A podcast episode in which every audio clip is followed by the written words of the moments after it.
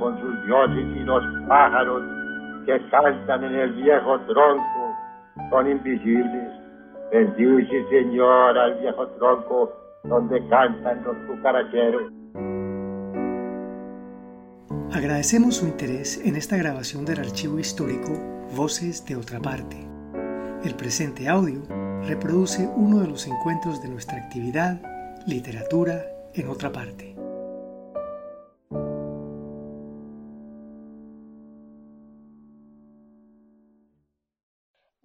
Es un proyecto ganador de la convocatoria Unidos por la Vida 2020 del Instituto de Cultura y Patrimonio de Antioquia y la Gobernación de Antioquia.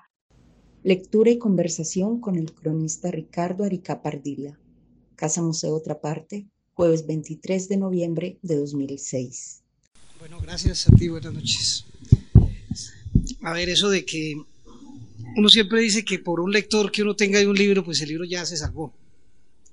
Pero un lector que además de leerlo le convida a hacerse periodista, pues eso me sorprende. El caso de los dos muchachos es, bueno, me alegra haber oído eso.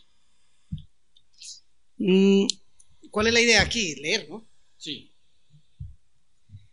Hay dos libros acaso mm, que de aquí podemos sacar algunas lecturas. Este es el último libro, el de la Comuna 13 que tú mencionas, ¿no? Este libro nace de, de una inquietud, o de dos mejor, eh, y sale de, haber trabajado con Luis Pérez en su administración. Una de las cosas que me llamó la atención es que este tema de la comuna crece se le iba creciendo al alcalde en su agenda, un asunto que él cuando entró allí a gobernar no lo tenía para nada vigente porque fue una cosa que pronto le surgió a la ciudad así. Eso estaba incubándose desde mucho tiempo, pero de pronto la ciudad le, lo asaltó y empezó a ganarle esa agenda y yo siempre sentía que esto y la prensa no daba cuenta eh, de lo que estaba pasando allá. Eran informaciones muy fragmentarias, informaciones de muy lejanas. Eso de un lado. Y lo otro era que yo tenía una secretaria que vivía allá. Y esa señora era una mujer muy alegre, eh, sonriente, eh, chistosa, muy amable. Y de pronto esta señora empieza a transformarse y se volvió una mujer deprimida, miedosa. Y era porque ella vivía cerca al salado por ahí en la San Javier La Loma, y yo veía en el rostro y las actitudes diarias de esa señora cómo iba cambiando y poniéndose aguda la situación allá. Hasta que la señora se enfermó y eh, vivía más en la casa enferma que, en el trabajo, mientras esa guerra estaba ardiendo allá. Yo salí de la alcaldía, vino la operación Orión y todo ese cuento, y aún así yo me quedé con esa pregunta, ¿qué fue lo que pasó allá? De alguna manera la pregunta también que está haciendo la gente, ¿qué pasó allá? Había varias maneras de, entrar a mirar qué era eso. Yo le dije al alcalde, él financió parte de ese libro, la investigación por lo menos, que fue una investigación como año y medio me morí haciéndolo. Eh, yo le dije al alcalde que financiara esto, que la idea mía era meterme a ver qué era lo que había pasado allá. Una manera era tomarlo por los lados de los grupos armados. Yo no quise hacer tomar ese camino porque la historia reciente de Colombia y la guerra en Colombia se ha contado casi siempre desde los actores armados. No ha habido un abordamiento desde las víctimas, eso es lo que yo quise hacer. Es una historia narrada por 11 personajes. Ninguno de ellos empuñó un arma ninguna vez. Gente común y corriente. Pero por el hecho de vivir allá, vivieron todo ese espanto de la guerra. Entonces la guerra está contada a través de personas comunes y corrientes. Eh, sí, vamos a arrancar pues desde el principio, ¿no? Sí, para tomar algo que esté por aquí que ya tiene antecedentes, porque los personajes se van desarrollando y son personajes, esto se lee como una especie de novelita. La invasión, esto pasó en la Comuna 13, pero realmente pasó en todo Medellín. Así se formaron los barrios de Medellín de invasión el de la Comuna 13 y el de todos, tuvieron casi que las mismas características. El arribo de Esperanza a la Comuna 13 se remonta a marzo de 1981, exactamente a un lunes en que a su puesto de Fritanga en el Pedrero, aquí hay una salvedad, el Pedrero era donde está hoy la Plaza de la Luz al frente de la Plaza Cisneros, mejor. En esa época, en el 81, era una plaza de mercado ya en sus últimos estertores supuesto de Fritanga en el Pedrero llegó Saúl, su primo, a pedirle que lo acompañara a inspeccionar una invasión de tierras que por aquellos días estaba cuajando en las lomas de San Javier. Invasión que entre los habituales del pedrero había despertado una gran ilusión, pues todo parecía indicar que en aquellas lomas podía estar lo que muchos esperaban con ansia desde hacía tiempo, entre ellos esperanza, la oportunidad de hacerse a un lote y levantar un rancho. Así que sin pensarlo dos veces, Esperanza le aceptó la invitación a su primo. Lo hizo más que todo para comprobar que el asunto con sus propios ojos pues cabía la posibilidad de que todo ese run run que venía rodando, todas esas maravillas que se decían sobre la invasión, no fueran más que una endulzada de oído, otro desengaño más, como el que ella misma había sufrido tres meses atrás, cuando participó en una invasión que le habían pintado hasta con pajaritos, pero que apenas alcanzó a durar el tiempo que la policía le tomó arrasarla. Era pues más que prudente comprobar que el rum rum fuera cierto, que la cosa estaba tan fácil como decían, que no era sino llegar, demarcar el lote, hacer el banqueo y levantar el rancho.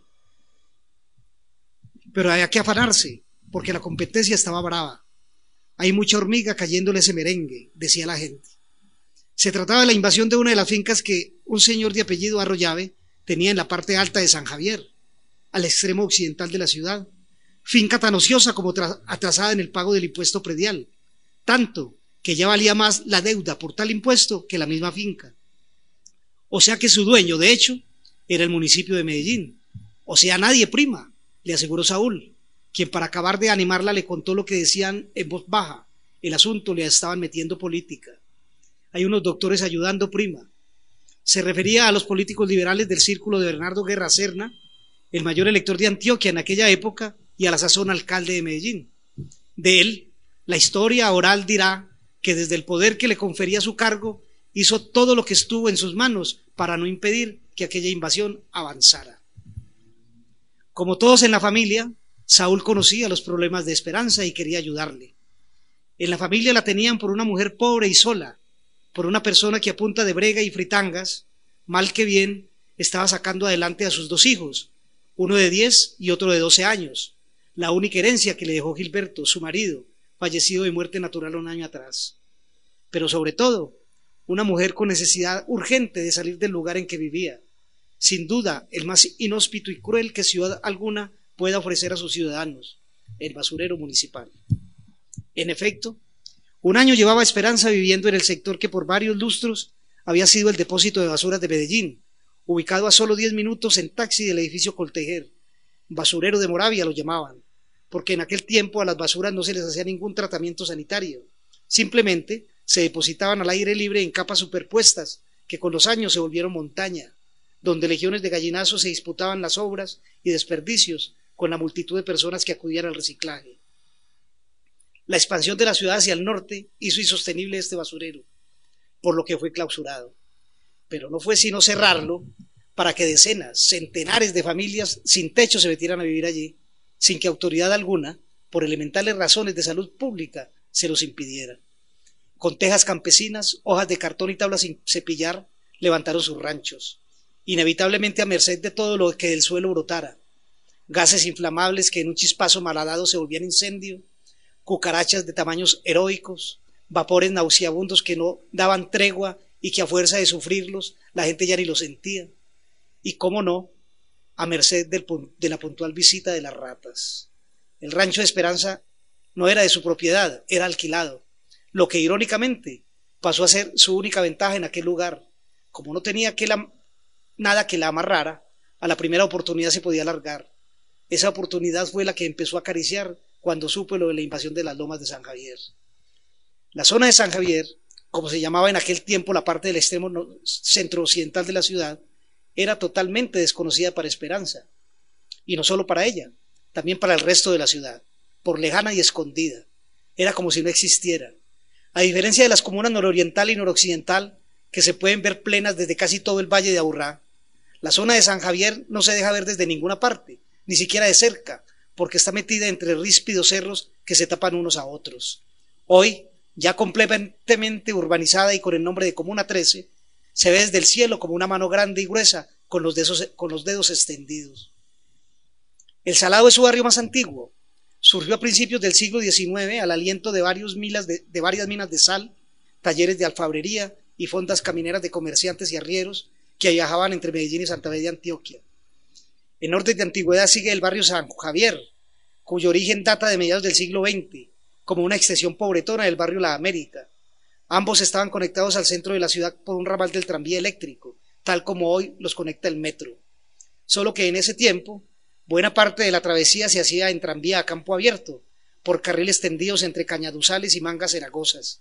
Los más viejos tal vez recordarán el accidente de 1937, cuando llegando a la estación San Javier, al maquinista se le olvidó hacer el cambio de troles y el tranvía se descarriló, con saldo de 10 muertos y 30 heridos, en una época en que una sola muerte trágica era noticia de primera plana en los periódicos. El turno siguiente fue para el barrio 20 de julio. Surgió en la década de los años 60 como una extensión de San Javier, pero con una diferencia sustancial. Nació y creció como nacieron muchos barrios en aquella época, como asentamiento subnormal o pirata que llaman.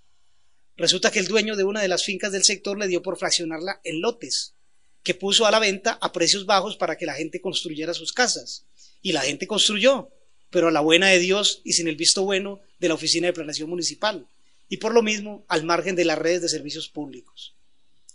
Simultáneamente, más al norte empezó la construcción, también pirata, del barrio Santa Rosa de Lima, en un sector que en aquella época no gozaba de muy buena reputación que digamos. Más bien lo contrario, tenía fama de olla. El Coco se llamaba, pero también era, y aún es, cuna de músicos, la familia Paniagua entre ellos, y de gente guapachosa amante del porro. Desde 1993 este barrio realiza el Festival del Porro de importancia nacional. A ver, no sé si esta historia de Medellín no lo está aburriendo. Pues para hacer este estudio me tuve que zambullir hasta esa época para poder entender lo que pasó después. Vecino al barrio Santa Rosa de Lima, nació otro barrio que por algún tiempo estuvo sin nombre, porque sus habitantes no lograban ponerse de acuerdo sobre cómo llamarlo.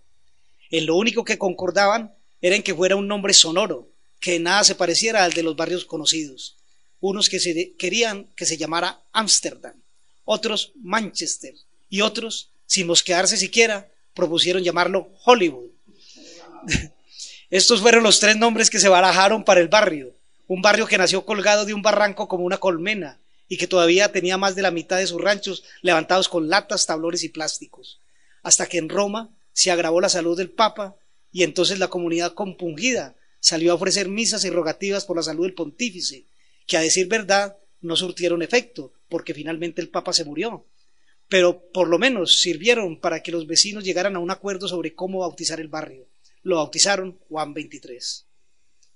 Simultáneamente, un proceso de urbanización similar avanzaba a paso de conga al otro lado de los cerros, hacia el sector de Belén. De este proceso surgieron los barrios Betania, Belencito y El Corazón, y otro pequeño que se fue formando en torno al convento que fundara Laura Montoya Upegui, más conocida como la Madre Laura, monja evangelizadora de indígenas.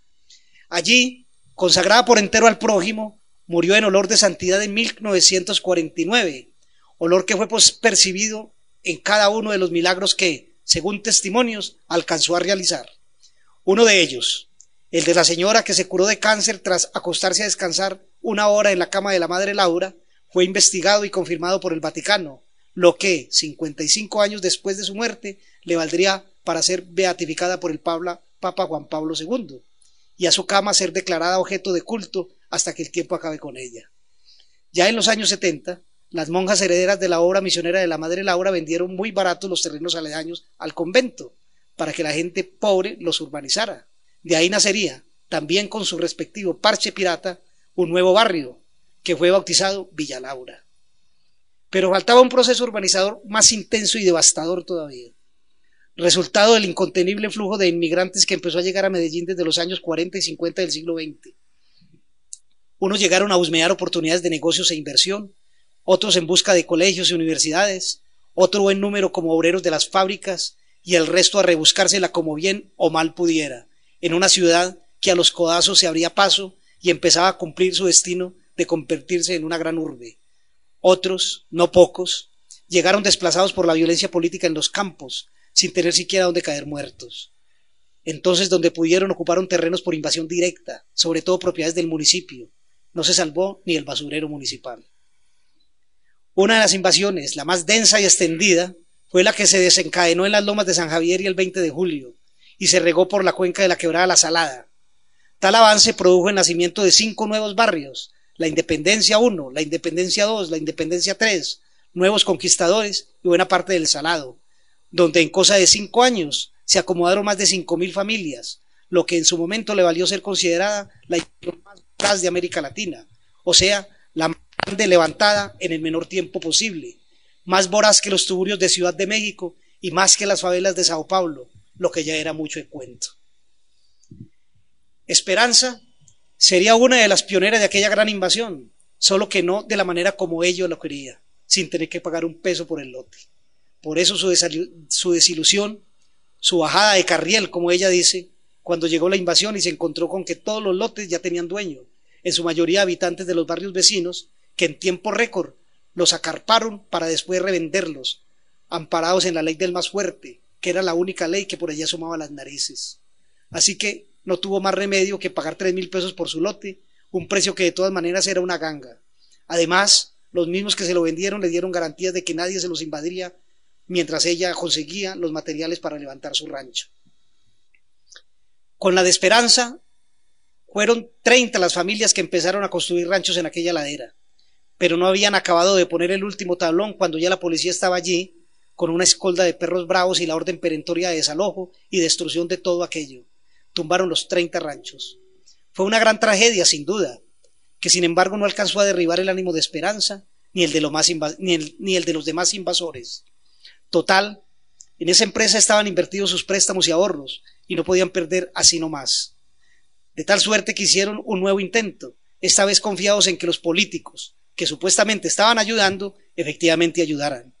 Pero en esta ocasión tampoco aparecieron. La que sí volvió fue la policía, otra vez con sus barretones y perros bravos, a repetir la misma operación.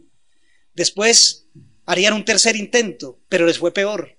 No solo les tumbaron los ranchos, sino que se los llevaron a todos a pasar la noche en los calabozos de la estación Laureles, en donde, por ser mujeres, a Esperanza y sus dos hijas la soltaron temprano en la mañana. A los hombres los soltaron en la tarde, con la advertencia de que al próximo desalojo los llevarían directo a la cárcel Bellavista. Advertencia que no hizo mayor mella porque a esas alturas ya el asunto estaba en términos de quién se cansaba primero, si ellos levantando los ranchos o la policía tumbándolos. Y a la cuarta fue la vencida. Tal vez se casó la policía, o tal vez surtió efecto la intriga de los políticos. Lo cierto fue que no volvieron a tumbarle los ranchos. Y así empezó para Esperanza una nueva vida, incluso con necesidades mayores de las que ya tenía en Moravia, pero con rancho propio, que era lo que contaba. En un comienzo lo recuerda como si fuera ayer. Todo fue como en el primer día de la creación, sin agua, sin energía eléctrica, sin alcantarillado, sin vías de comunicación y hasta sin ley, o mejor, sin quien la hiciera cumplir, porque la autoridad, esa que encarna la figura de un policía uniformado, allí no se conseguía ni para remedio.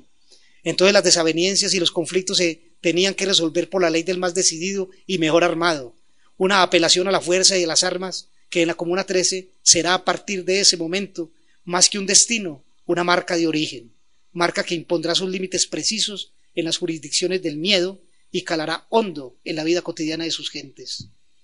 Tres meses tendrían que pasar para que la policía volviera, esta vez a dirimir una disputa por aguas entre los habitantes de la invasión y sus vecinos de los barrios Belencito y Villalaura, que quedaban al otro lado de la colina. Resulta que en su desesperada necesidad de agua, cualquier día los invasores abrieron rotos en el tubo madre del acueducto que surtía a Belencito y Villalaura y conectaron extensiones de mangueras hasta sus ranchos.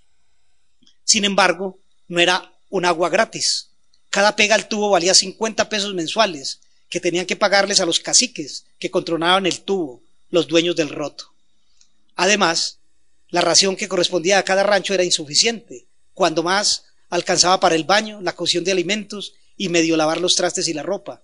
Por eso se volvió usual que en la noche salieran vecinos a pegarse subrepticiamente del tubo, lo que provocó no pocas disputas, que con mucha frecuencia se resolvían a machete limpio, arma bastante popular dado el acervo campesino de la mayoría de los invasores. La disputa con los vecinos de Belencito y Villalaura se vino a zanjar cuando los invasores hicieron un fondo común y construyeron un tanque para que el almacenamiento de agua, captada de dos nacimientos de la zona, también resultó insuficiente, pero por lo menos el suministro fue más ordenado y barato, excepto en los meses de verano, cuando los nacimientos se secaban y había que ir a conseguir el agua donde se pudiera. Con la energía eléctrica ocurrió la misma historia y el mismo pingo negocio. La gente se pegaba de contrabando en las líneas principales y por cada pega tenía que pagarle un importe a los caciques. Entonces el cielo se congestionó de cables entrecruzados en una maraña tal, en una maraña tan ilegal como riesgosa, pues los cortos circuitos se volvieron eventos de cualquier hora y muchos ranchos ardieron en llamas. Y aparte de eso, el voltaje de la energía en horas pico apenas alcanzaba para encender una estufa y un par de bombillos, cuando no, era que las cuadrillas de operarios de empresas públicas de Medellín llegaban a desmontar y decomisar el cableado pirata. Claro que eso fue el principio, porque después los vecinos aprendieron la forma de desmontar los cables antes de que las cuadrillas llegaran. Su ventaja era que podían verlas desde el momento en que llegaban al terminal en la carretera, un kilómetro abajo, lo que les daba suficiente tiempo para desmontar y esconder los cables, que volvían a instalar cuando las cuadrillas se iban. En un principio, cuando había pocos ranchos y la gente todavía tenía la decencia de desplazarse a las cañadas a hacer sus necesidades corporales, no había problema. Los problemas surgieron cuando la invasión creció las distancias a las cañadas se alargaron y la gente se le olvidó de la y y a la gente se le olvidó la decencia. Ya preferían dar del cuerpo dentro de los ranchos y después empacar sus porquerías en bolsas plásticas negras. No faltó quien utilizara bolsas transparentes, que salían a arrojar donde cayeran, en el mayor disimulo posible, como quien tira la piedra y esconde la mano. Casi siempre estos fiambres voladores caían sobre los techos de otros ranchos, pero cuando alguno se desviaba y aterrizaba sobre la humanidad de un desprevenido vecino o transeúnte, el caso solo tenía dos escenarios posibles. Uno, que nunca se supiera la identidad del emisor de la bolsa, y entonces el receptor se tenía que tragar el sapo en silencio. Y dos, que se supiera, o al menos se sospechara, de la identidad del emisor, y entonces los machetes saltaban aireados de sus vainas.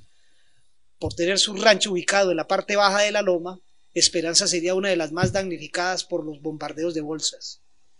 Y uno se las tenía que aguantar con resignación, recuerda. ¿Qué más podía hacer? Por lo menos esa mierda seca ayudaba a acuñar las latas del techo, que cuando venteaba fuerte salían volando si no tenían contrapeso. Para entonces, la situación económica de Esperanza no había variado mucho. Vivía como había vivido desde siempre cuando murió su marido, unos días alcanzada y otros jodida. Mal que bien, ahí iba tirando con las ganancias de una tienda que montó en la sala de su rancho. Rancho que con el correr de los días se convirtió en el centro del comadreo de las mujeres, que allí llegaban a fumarse tranquilas sus cigarrillos, a hablar de sus asuntos personales y a comentar las necesidades del barrio, que viéndolo bien venían siendo la misma cosa. Una tarde llegaron a la conclusión de que la solución de sus problemas no se la podían dejar por entero a los hombres, porque hasta ese momento las juntas de vecinos integradas básicamente por hombres, no habían salido con nada. Era más lo que hablaban que lo que hacían. Además, eran juntas elegidas a dedo, porque al menos a Esperanza nunca la llamaron a que votara por nadie. Entonces conformaron y pusieron en marcha una junta integrada solo por mujeres, liderada por Esperanza. Y esta es la hora en que no sé por qué lo hice. Ni en el pueblo donde nací, ni en Moravia había sido yo líder de nada.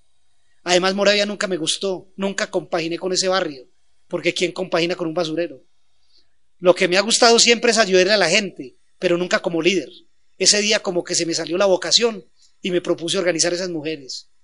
Lo bueno fue que empecé a ver que me hacían caso y que las cosas empezaban a marchar por alguna parte. Y eso despertó en mí una energía que no sabía que tenía. Como primera tarea, las mujeres de la Junta de Mujeres programó actividades para conseguir recursos, colectas, rifas, bailes, ventas de empanadas, todo de muy escaso alcance, dada la pobreza del vecindario. Así que cuando vieron que tales actividades no, resultaban no rentaban lo suficiente, decidieron ir en comisión a solicitar ayuda de la alcaldía, que en aquel tiempo funcionaba en el edificio contiguo al actual Museo de Antioquia. Primera solicitud, que empresas públicas de Medellín extendiera redes y legalizara los servicios. Preverían pagarlos a seguir con la piratería, que no les dejaba sino riesgos y un pésimo servicio pero en la alcaldía les informaron que oficialmente su barrio no existía, que no era legal, por tanto no figuraba en el banco de proyectos y entonces ni el municipio ni fras públicas podían hacer nada. Mejor dicho, no nos pararon bolas. Lo único fue que nos aconsejaron que fuéramos a buscar a un concejal que nos diera la mano, pues no había otra forma. Eso hicimos, y lo tuvimos que seguir haciendo de ahí en adelante para poder conseguir obras para el barrio. Siempre detrás de los políticos, porque son los únicos que dan la cara por aquí, así sea nomás en épocas de elecciones. Todo consiste en saber sacarles, en presionarlos hasta que le cumplan a la comunidad. ¿Cuántas veces no me tocó ir a hablar con esos doctores? Mañana se entera las pasé afuera de sus oficinas esperando que me atendieran, con el solo pasaje del bus en el bolsillo y sin, y sin con qué tomarme un tinto. Y cuando el doctor salía con el saco al hombro, volteaba y me decía, qué pena esperanza, enseguida vuelvo. Y no volvía. En esa época me tocó ir a casi todas las citaciones, porque la única que hablaba era yo. Nadie más se atrevía. Los compañeros como que eran más tímidos o más brutos que yo que apenas hice hasta quinto de primaria.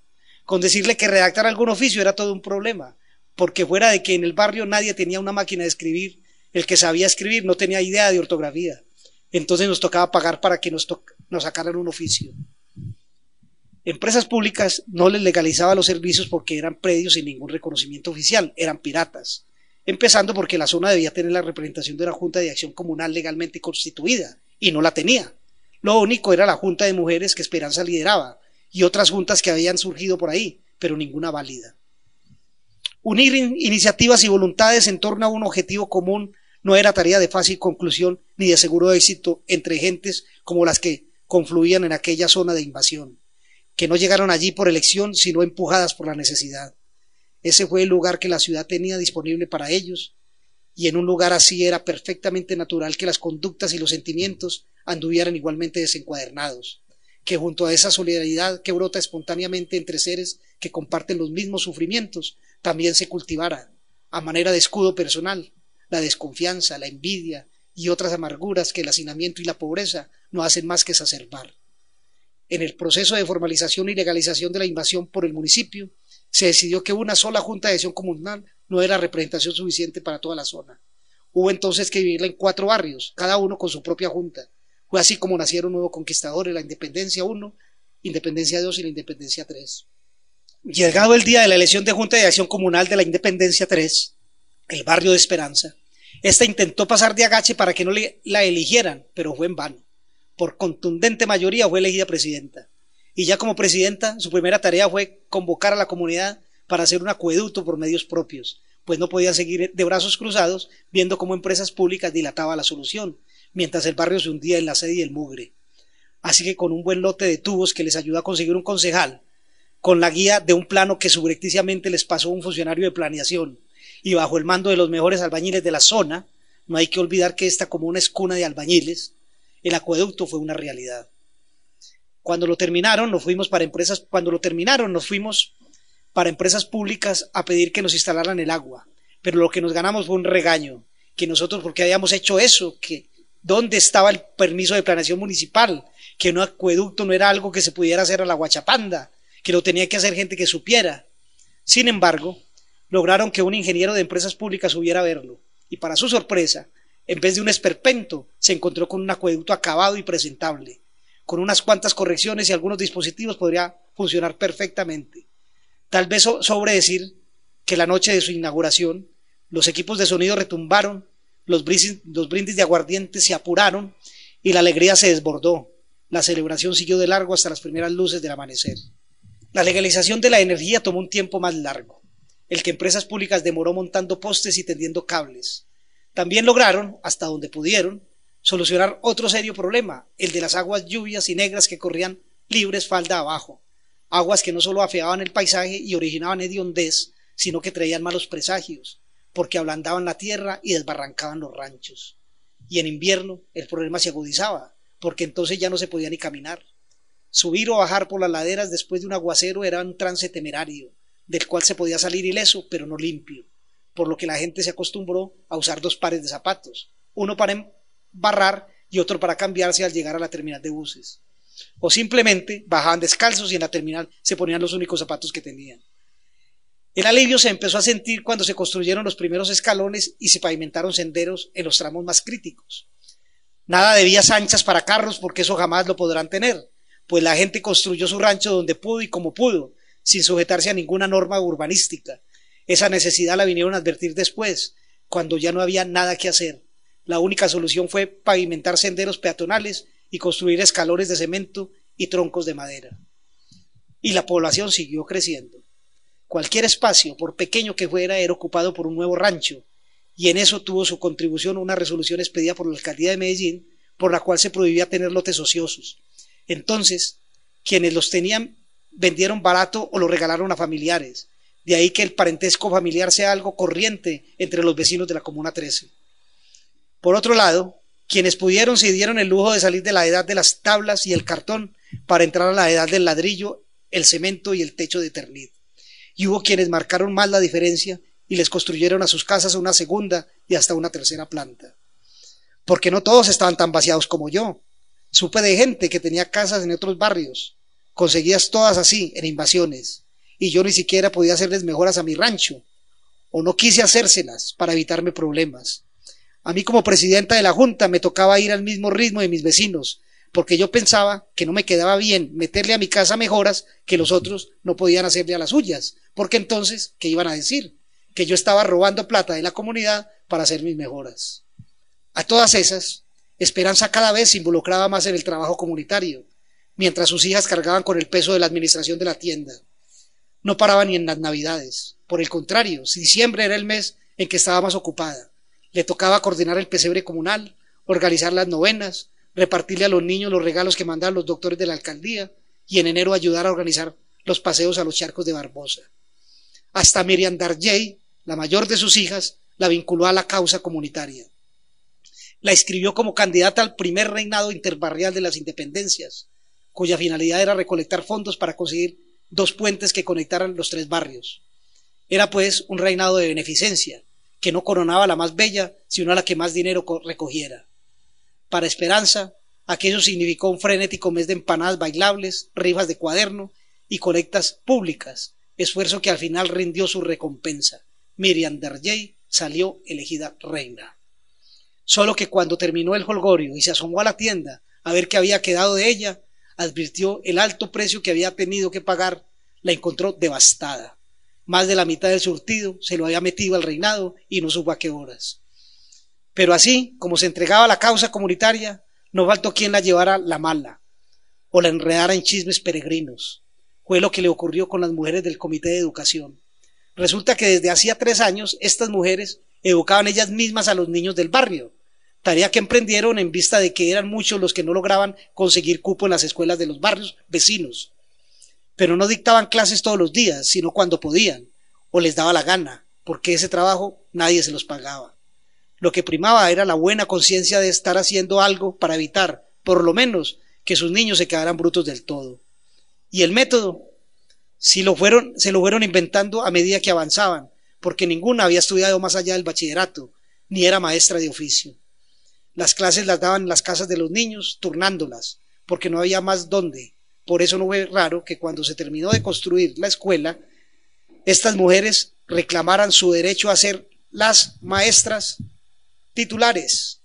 Después de tres años de, de, enseñar gratis, argumentaron, lo lógico era que ellas lo siguieran haciendo, porque además ya era hora de que el gobierno les reconociera y les pagara un sueldo.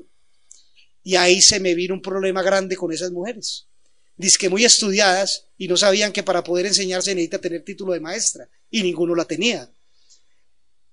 Creo que ni el bachillerato lo habían terminado algunas, pero se rancharon y la emprendieron en contra mía. Se enojaron, decían que yo no había hecho nada por ellas, que no las había recomendado con los doctores y hasta empezaron a decir cosas malas de mí. Finalmente la Secretaría de Educación nombró para la escuela dos maestras con su debida calificación, pero no pudieron empezar clases porque si bien el edificio estaba terminado, carecía de dotación, eran salones vacíos. Fue ahí cuando se les apareció la providencia en uniforme de brigadier general del ejército.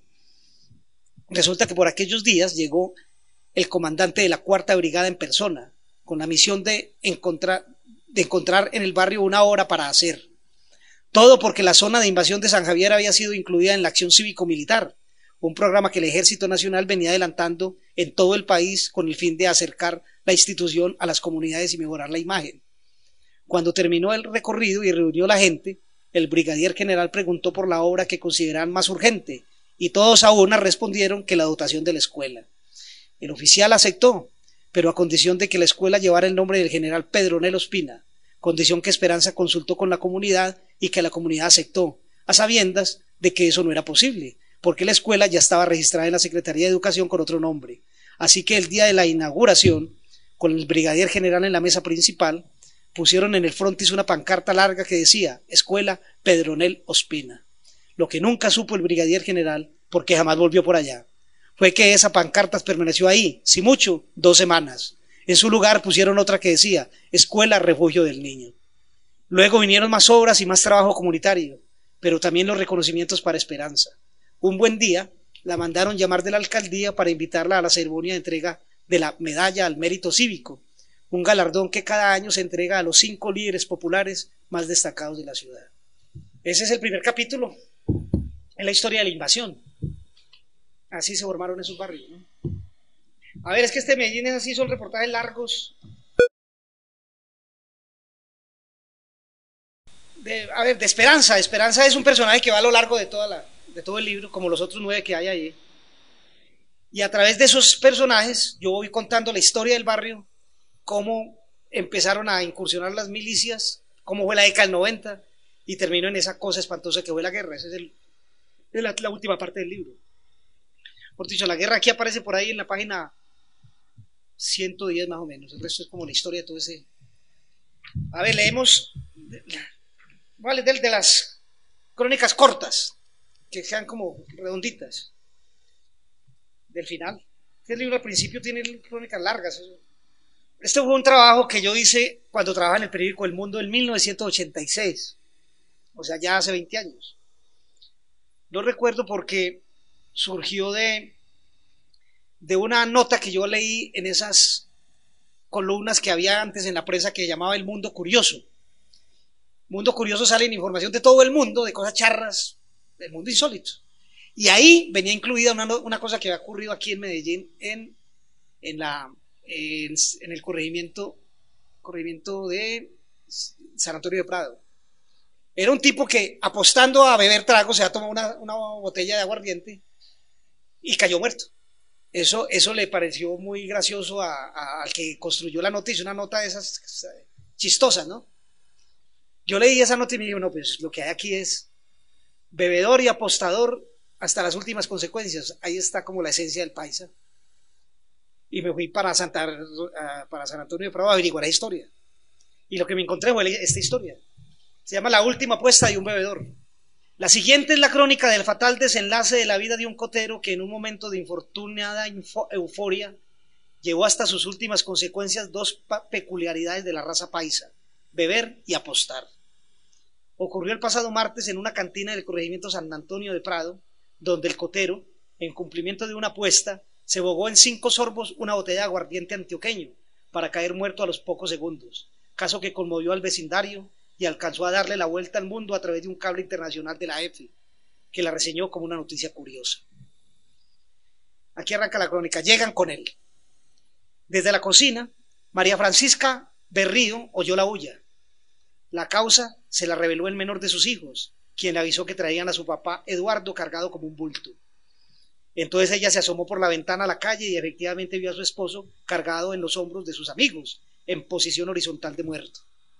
¿Qué pasó? preguntó conmovida, pues a pesar de estar acostumbrada a verlo ebrio a su esposo, jamás lo había visto entrar de esa manera ni con ese color. Solo que los amigos que lo cargaban, bebidos como estaban y, y alebrestado por los aguardientes, no sabían que ya estaba muerto. Tanto así que uno de ellos le respondió, Nada, doña, que su esposo es un berraco se bogó una botella de aguardiente y miren la rasca que trae, pero se ganó dos mil pesos. Lo descargaron en una cama y despreocupados salieron de nuevo para la cantina a seguir bebiendo. Pero se regó la pronto se regó la noticia en el vecindario. La Sota, apodo con el que desde siempre llamaron en San Antonio de Prado a Eduardo de Jesús Agudelo, había muerto. Pronto se supo también que había muerto en su ley, su desmirriada y triste figura de Quijote de barrio popular y su hígado rosado por la cirrosis no resistieron los estragos de una botella de aguardiente ingerida sin parpadear en menos de diez minutos y se desplomó para no levantarse más. Él, que siempre alardeó de ser un bebedor imbatible. A él se le gustaba mucho el traguito, ¿para qué voy a negarlo? Pero, eso, pero no es cierto que mantuviera cazando apuestas al que más tomara. Eso fue que los amigos lo cariaron a tomar y acabaron con él y después inventaron la historia de la apuesta. Replica desde su rabia María Francisca, quien a juzgar por alguna de sus expresiones y a pesar de que el cemento todavía estaba fresco en la tumba de su esposo, dio evidentes muestras de que su amor por él ya no era mucho que digamos. Y con razón, porque a qué hora lo quería. Si la sota salía de la casa a las cinco de la mañana para la mayorista y llegaba a cualquier hora de la noche, invariablemente ebrio, cansado de cargar bultos todo el día y derechito para la cama. Lo de la apuesta no fue un invento. Así lo ratificó Ricardo Escobar, propietario de La Pradera, un estadero donde la sota en vida alcanzó a tomarse un número infinito de aguardientes, donde escuchó más de un tango y le echó más de un cuento a sus contertulios de siempre. Escobar aseguró que si algo le gustaba a la sota era exhibir públicamente la peculiar capacidad de su organismo para aguantar aguardiente y que apostaba por el puro gusto de retarse a sí mismo, así no le pagaran lo apostado. Cumplidor y buena paga. Nos habíamos hecho buenos amigos, cuenta Escobar con visibles muestras de pesar. Aunque no es descartable que en ese pesar también pese el hecho de que con la muerte del cotero su negocio haya perdido a uno de sus mejores clientes, pues primero le faltaba la luz del día, la luz del sol al día, que faltarle la sota a la pradera. Y siempre fue buena paga, dicen quienes lo confiaron créditos. En la pradera apenas quedó debiendo 405 pesos en aguardiente y en la tienda de la esquina 4.200 en mercado. Así que con dinero o sin dinero se aparecía en el barrio después de las 4 de la tarde, hora en que ya estaba merodeando en la pradera algún amigo de la barra, cuando no era que estaban todos, Norberto, Jorge, Adán, Heriberto y sobre todo Dianor, un señor bien entrado en años, amigo de la sota desde los tiempos de la escuela, un cómplice que entre copa y copa se gastó con él la vida. Invariablemente la sota llegaba a la pradera ya prendido, pues empezaba a tomar desde muy temprana hora. El primer trago se lo bogaba doble y en ayunas, pero a pesar de eso y de su figura filuda y triste de alcohol consumido por la frugalidad y los 52 años de edad, era un cotero como pocos. Nunca se enfermó de nada ni le dolió una muela. Era capaz de cargar un bulto de 80 kilos con la misma facilidad con la que respiraba y por eso ganaba lo suficiente para tomarse todo el trago que se tomaba y también para llevar el mercado semanal a la familia. Mi esposo pudo haber tenido todos los defectos que usted quiera ponerle, pero eso sí, siempre traía el mercado a la casa, continúa diciendo María Francisca, una morena ajada por los sufrimientos y los hijos, que para su caso es lo mismo. Tuvo tres hembras y cinco varones, varios de ellos, según las leguas enteradas del vecindario, fuman marihuana con el mismo ahínco con que su padre bebía aguardiente. La tarde fatal. Ricardo Escobar contó que aquella tarde fatal la sota apareció a eso de las cinco de la tarde. Allí ya estaban Adán, Norberto y Jorge animados y chacharachudos como todos los días. El hombre se tomó su trago doble y tal como era su costumbre, lo pasó con un corto trotecito en su puesto, pues cuando tomaba por tragos no le gustaba el pasante. Esa tarde estaba más chicanero y desafiante que de costumbre. Sus amigos le siguieron el tema y pronto la conversación derivó hacia sus dotes de invicto bebedor. Al minuto ya estaba cuadrada la apuesta. Para ganarla, la sota, que por tragos ya se había tomado media botella, debía tomarse una botella entera en menos de 30 minutos, sin derrumbarse. Entonces los amigos lo vieron llenar de aguardiente un vaso cervecero y despacharlo de un solo sorbo con agua de canilla como pasante. Cinco minutos después lo vieron hacer lo mismo, hasta que completó cinco vasados y vació la botella. Cuando terminó el quinto, dijo Ufano, ¿con quién más hay que apostar? Nadie le contestó, porque en ese momento comenzó a mostrar los primeros síntomas de que sus entrañas allá adentro se le estaban despegando por pedazos.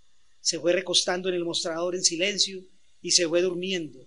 Se estaba muriendo, se estaba yendo de este mundo sin despedirse, como suelen irse los alcohólicos y los delincuentes, con los zapatos puestos. Creyéndolo borracho, los amigos le recostaron en el piso un rato para que le pasara la rasca, pero viendo que empezó a convulsionar, optaron por llevarlo a la casa y entregárselo a su mujer. Era las seis y media de la tarde.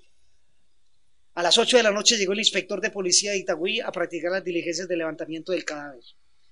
El médico legista cortó un pedazo del hígado deshecho y lo hizo llegar a Decipol para examinarlo. El miércoles enterraron a la sota y ayer viernes ya habían pasado al olvido, como tanto ser anónimo que se va muriendo todos los días por ahí en cualquier parte.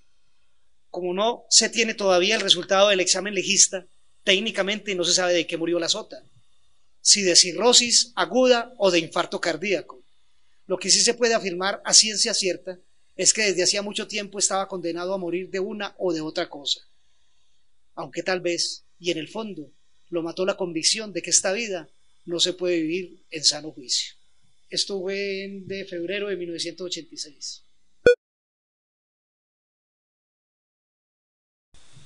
A ver, leamos, la, tú mencionaste ahora la de la del bus, lo leemos.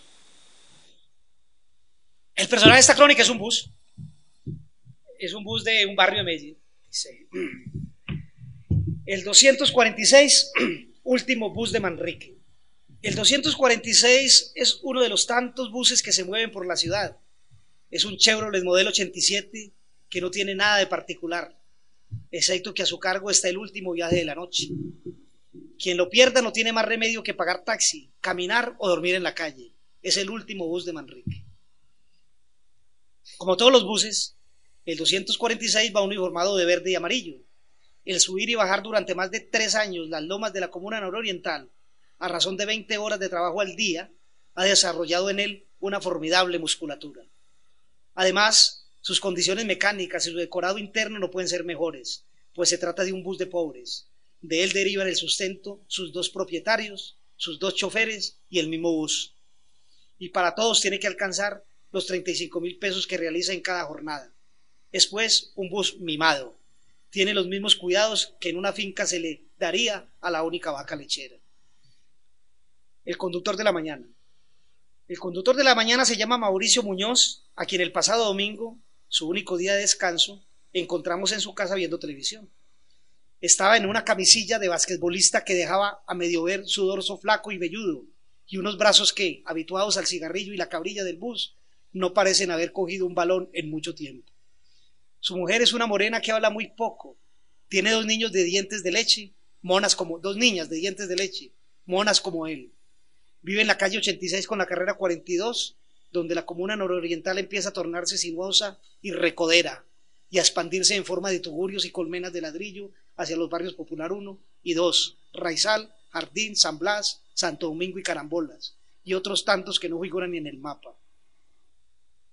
Vive en una casa estrecha de tres plantas que, como es usual en estos barrios, es todo un nudo gordiano de familias. En el primer piso viven los abuelos de su esposa, y en el segundo una hermana de su esposa con su marido y sus dos hijos, y en el tercero vive él con su esposa, sus suegros y sus dos monas. Mauricio nació en Medellín hace 28 años, en una familia de choferes. En su casa fueron nueve hombres y de ellos siete son conductores. Uno no lo puede ser, uno no lo pudo ser por discapacitado, y el otro le editó vender más seguros. Él aprendió a manejar desde los, desde los 13 años, pero antes de ser chofer de bus tuvo que pasar por otros oficios. Fue albañil, pintor de brocha gorda, conductor uniformado de una berlina funeraria y arreglador de cadáveres, oficio que consistía en sacarle las vísceras, inyectarles formol y taponarle los oídos y aletas de la nariz. Y después de manejar taxi un tiempo y ocuparse, y ocuparse en algunos reemplazos y caimaneadas en buses urbanos, Hace dos años consiguió trabajo fijo en el 246. Mauricio madruga a las 3 de la mañana para coger el turno de las 5 menos cuarto. Antes de él ya han salido tres buses, en su mayor parte ocupados por personas que a esa temprana hora bajan a rebuscar el centavo en la plaza mayorista. Son las mismas que más tarde veremos con sus tenderetes de tomates, aguacates, verduras y pescados en las aceras y calles del centro de la ciudad. Sale de la terminal con el bus vacío, pero con absoluta seguridad de que seis cuadras más adelante lo abordará un señor otoñal y una joven peripuesta, quienes después de saludarlo por su nombre se sientan en dos sillas distintas. Más adelante se sube otro, se sube otro fijo, un señor bajito, de gafas, dueño de una de esas barrigas que solo pueden cultivarse detrás de un mostrador de una tienda. La cuarta es Teresa, operaria de confecciones, robusta, canosa y risueña. Gusta de ponerle conversación a Mauricio. Ella vive muy agradecida con él porque la espera cuando se retrasa, le pone música de Julio Jaramillo y para el bus al frente de la puerta del taller donde trabaja. Se han hecho buenos amigos. Al doblar hacia la carrera 45 ya va con los pasajeros de pie. Todos son lo que él llama clientela propia. Son casi los mismos, tanto que con solo verlos ya sabe cuál es nuevo y quién le falta. Y tampoco necesita tocarle el timbre para marcar parada, porque él sabe dónde se baja cada uno. Con ese viaje va a la fija. Además sabe que tiene que cuidarlo. Cuando está sancionado o en uso de licencia, madruga con el chofer de reemplazo para enseñarle esa especie de código de fidelidad que existe entre el 246 y los pasajeros de ese primer viaje de la mañana. El regreso del centro lo hace a las cinco y media de la mañana con solo tres pasajeros, también fijos, un taxista que viene a entregar turno y dos mujeres herméticas que vaya a saber de dónde diablos regresan a esa hora. El segundo viaje es el de los estudiantes. Entonces el 246 se llena de ruidos juveniles, voces menudas y risas femeninas. En la radio cambian los boleros y pasillos por el rock y las baladas. Cuando llega al centro el cielo ya ha cambiado de negro a azul y en la carrera Carabobo ha empezado esa metamorfosis que la convertirá rápidamente en la avenida más aparatosa y caótica de la ciudad. A la una de la tarde entrega su turno y como porcentaje de los 500 pasajeros que en promedio moviliza en esa primera jornada, le quedan a él cuatro mil pesos. A esa hora le entrega el bus a Jesús Arbeláez, conductor de la segunda jornada, más conocido en el gremio como el Divino. El Divino.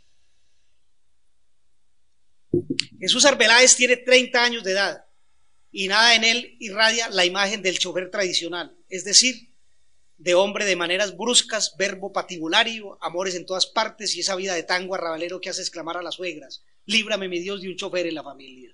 No, él es un hombre serio, trabajador, bien parecido, de ahí seguramente su apodo, cuidadoso de su aspecto y su vocabulario, pero que, con todas esas virtudes, no se ha podido ganar a su suegra, que no lo quiere ver ni en pintura, chofer y al fin y al cabo pensará ella.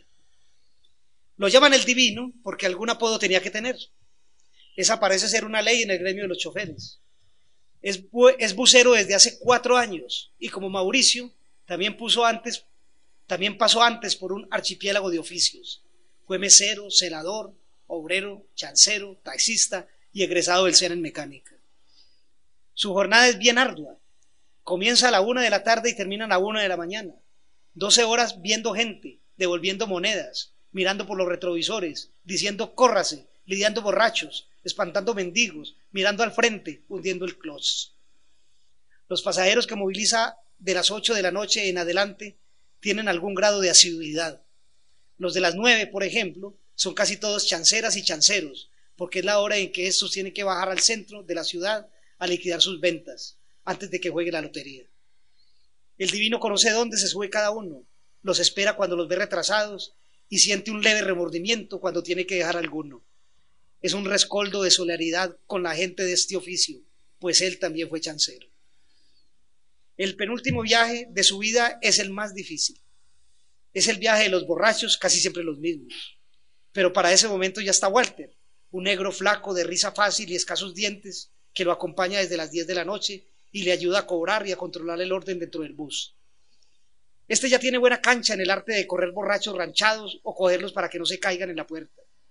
La presencia de Walter hace igualmente sentir más tranquilo al divino, pues ya se acabaron las épocas en que un bucero podía manejar solo en la noche.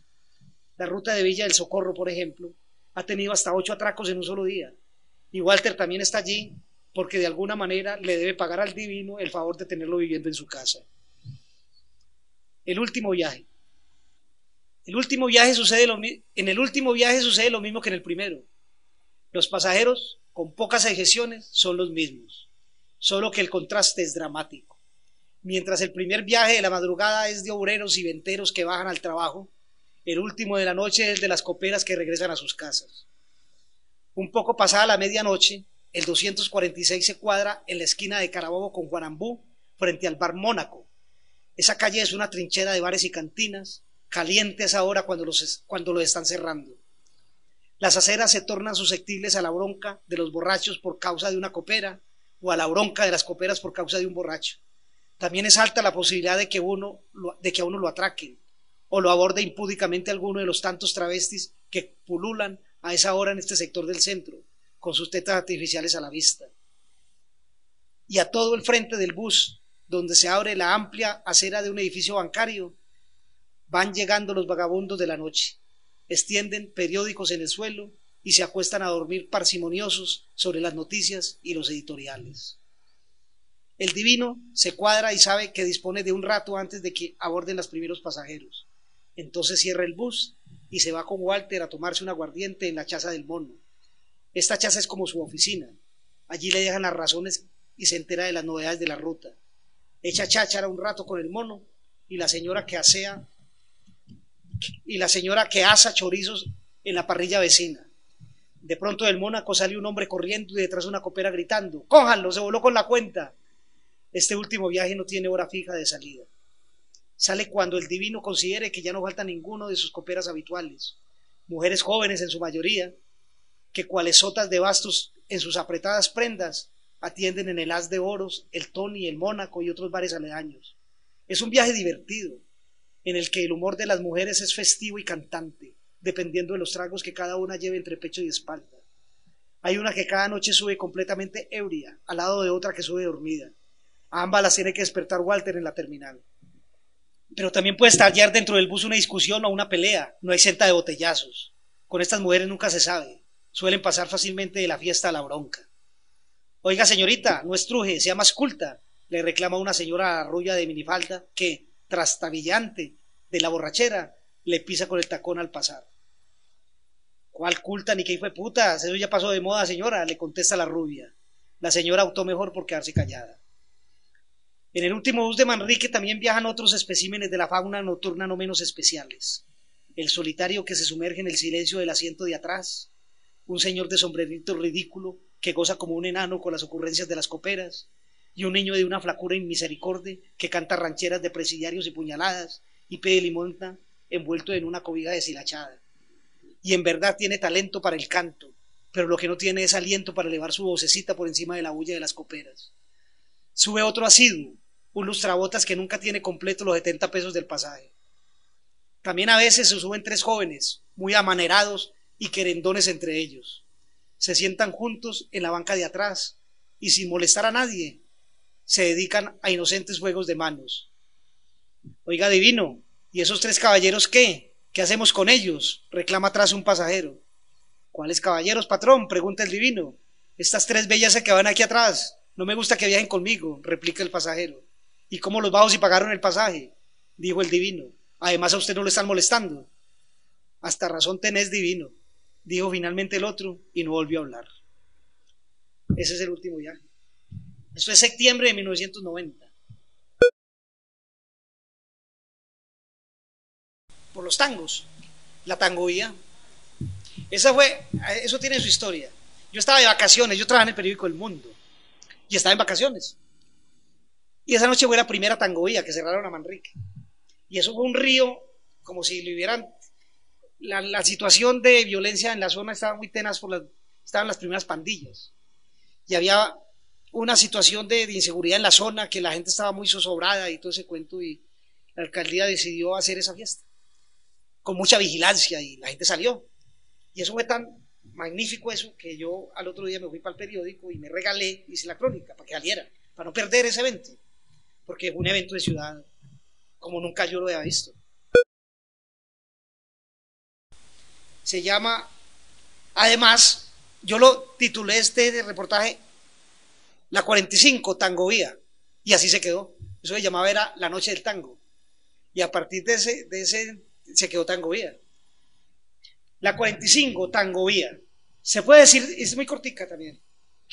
Se puede decir sin riesgo de equivocación que lo ocurrido la noche del viernes en la carrera 45 del barrio Manrique es el acontecimiento popular de masas más importante de Medellín en los últimos años y es también el inicio de algo que puede revolucionar la recreación urbana. Unas 50.000 personas, por lo menos, perdón, desfilaron por la 45. Desde Parlos Verdes hasta Confama, en un trayecto de 10 cuadras, la 45 fue un hervidero de cabecitas, un río humano, un impresionante carnaval que no esperaban los organizadores, ni los vecinos de Manrique, ni los visitantes de otros barrios, ni este alelado reportero, ni la misma policía pues a la una de la mañana, contra todos los pronósticos, no había un solo detenido porque no había ocurrido una sola pelea. Algo increíble en un sector donde los muertos en vendetas y riñas callejeras son pan de cada noche. La idea no pudo ser más simple y barata. Cerrar una carrera al tráfico de vehículos, invitar a los cantineros a adornar sus negocios y a sacar las mesas y las pianolas a la calle, instalar un tablado para la presentación de cantantes y bailarines de tango, redoblar la vigilancia policial y nada más. El resto estuvo a cargo de la creatividad y la energía de la gente. Pocas veces tantos han estado tan contentos con tan poquita inversión. El tango, la tradición más cara de Manrique, fue solo el pretexto. Lo esencial fue que en un barrio donde no hay un solo parque ni un solo, sitio de recreación colectiva, a la gente se le entregó la calle para que se recreara y divirtiera durante seis horas y la gente se desbordó. A las siete de la noche las autoridades de Medellín y del barrio Manrique dieron por inaugurada lo que llamaron la Noche del Tango, sin darse cuenta de lo que, de lo que en realidad inauguraron para la ciudad fue una nueva, una nueva concepción de la calle. La 45, esa carrera donde se resume el pasado y el presente de Medellín, donde por uno de esos raros sortilegios de la vida urbana el tango y sonido y Carlos Gardel tiene una estatua, esa carrera que hoy es una autopista para carros de todas las velocidades y tropeles de todos los tamaños, que apenas es de la gente los domingos de ciclovía, la noche del viernes sacó del ropero sus nostalgias, se puso la mejor de sus sonrisas, se vistió de carnaval y se convirtió en tangovía. Y durante seis horas fue todo un bulevar donde a la gente le dolió el corazón de tanto usarlo y no se vio en la calle un solo rostro agresivo y descompuesto. Desde Palos Verdes hasta Confama, Manrique fue una fiesta. Vi a familias enteras jugando chupate en la calle. Vi a dos ancianos bailando milonga en el centro del bullicio. Vi a un pordiosero de tenis rotos y un saco más grande que su talla, que encaramado en la estatua de bronce de Gardel, posaba para fotógrafos imaginarios, feliz en una sonrisa congelada. Vi a las mujeres más bellas de la ciudad caminando sin mí por la 45 y a una sota de oros que no me tiró ni el dos de bastos. También espié los besos largos de parejas tiernas en los deliciosa complicidad del sereno. Me topé con varios muchachos que, reciclando la fiesta, recogían botellas vacías para después venderlas. Sorprendí a una madre de familia casi caída de la borrachera, enseñándole a bailar tango a su hijo de cinco años. Vi gente que sacó a pasear su perro por entre la multitud, a un, hombre borracho y, y exangüe que era llevado en vilo por sus dos hijas y que revivió isofacto al pasar por un bar donde sonaba el tango jornalero. Entre el tumulto vi ancianos de bordón caminando tranquilos al filo de la medianoche. Vi un bar pintado de rosado y a un señor muy majo de bigote acerado, traje y zapatos blancos, bufanda negra y sombrero alado, quien caminando por el borde del tumulto no creía en nadie. A esa misma hora vi pasar un hombre vendiendo afiches de Gardel y a otro que con una guitarra en el pecho le cantaba tangos al viento. También a una señora triste que se asomó a la calle, miró la gente y tan solo se le oyó decir, ay, si mi, maír, si mi esposo viviera. Al final Vi algunos policías tan risueños que más bien parecían boy en excursión, y aproveché para conversar con su comandante, el capitán Tafur González, quien confesó estar sorprendido. No ha pasado nada, no tenemos detenidos, lo único ha sido roces y alegatos sin trascendencia. Y cuando la fiesta se había acabado y todos estaban yendo para sus casas, alcancé a escuchar a un hombre que se alejaba con un grito a voz en cuello. ¡Viva Manrique, carajo! Ese güey, ¿se acuerda de eso? suben el 85. Bueno, yo no sé si ya. Pues sí, sí, sí, el oficio de la reportería, sobre todo cuando estaba en los medios, que tenía ya un acercamiento muy directo con la ciudad, además por la, por la fuente que cubría. Yo trabajé en el mundo sin cuatro años y en esos cuatro años no me dejé quitar una fuente que todo el mundo rechazaba. Eh, la fuente pues, judicial. A mí me encantaba esa fuente porque era como la, una, una mina de historias. Borges dice que detrás de un crimen siempre hay una historia. Y la página judicial es la que le da a uno como anécdota para contar ese tipo de historias, ¿no? Si no hubiera cubierto esa, fuente, no hubiera habido la sota, por ejemplo. Pero aparte de eso, hacía otro tipo de temas. Pero siempre tuve esa, esa página de la página judicial.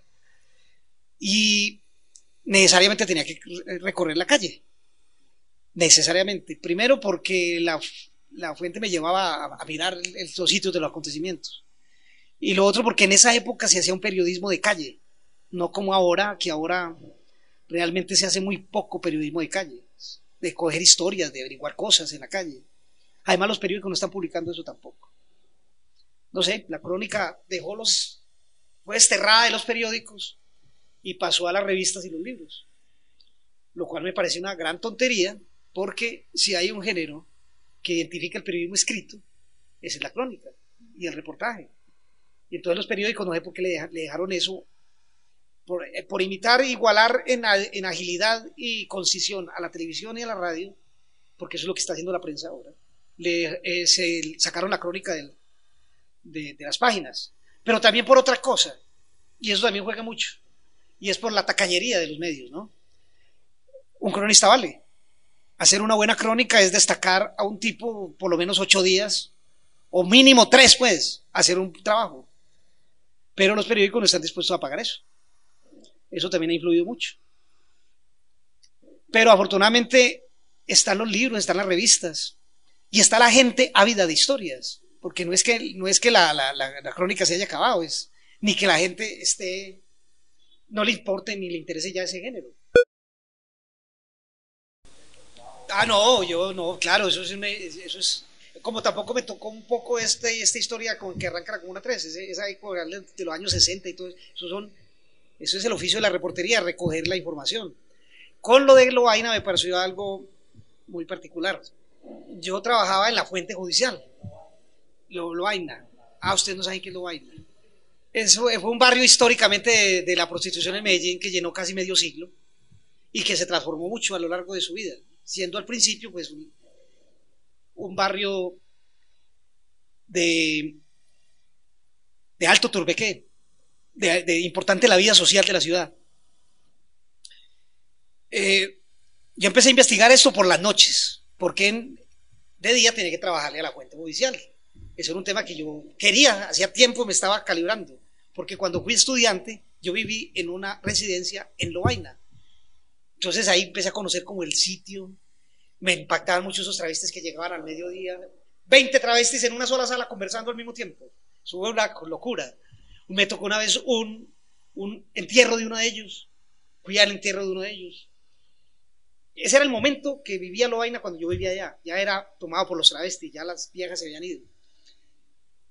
Ese sitio siempre, y, las historias de Lovaina, yo oía a Mario Elvin Vallejo y a viejos hablando de eso. Y empecé a investigarlo en el periodismo hay un momento en que a uno la historia le tiene que decir clic, es decir, la tengo, y ya empieza a escribir. Cuando, mientras no haya ese clic, uno no empieza a escribir, algo está faltando. Ese clic se me demoró como tres meses, y yo seguía investigando, pero no, no, no, no lograba como, me faltaba como algo. Una vez llegué como a las 11 de la noche prendidito de un cóctel, y estaban en un programa de esos de la noche que hablan toda la noche, como de 11 de la noche a 4 de la mañana. Y el tema de esa noche era lo vaina.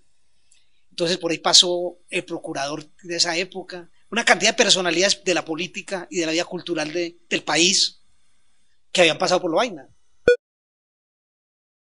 Eso en 1986. Ahí se hizo, estaba en el mundo. Y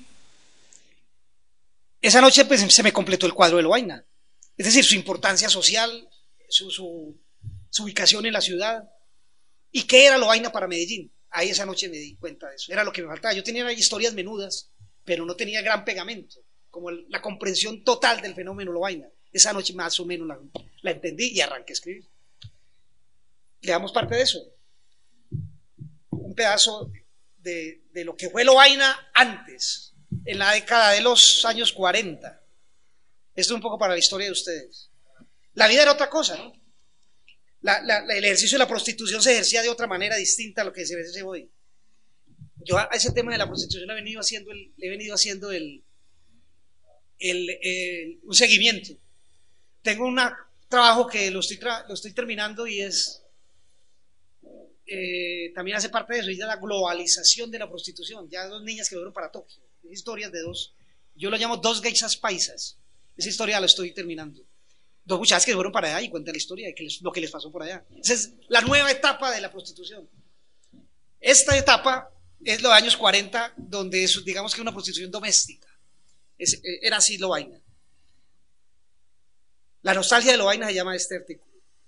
En el principio y durante mucho tiempo, lo vaina fue la más lograda versión criolla de los salones mundanos del, del, país, del París bohemio. Fue un lugar fascinante de noches completas, tibio nido de matronas ilustradas y de las putas más talentosas elegantes y caras de la ciudad, y por lo mismo, puerto forzoso de los visitantes y personalidades de aquel Medellín antaño intolerante.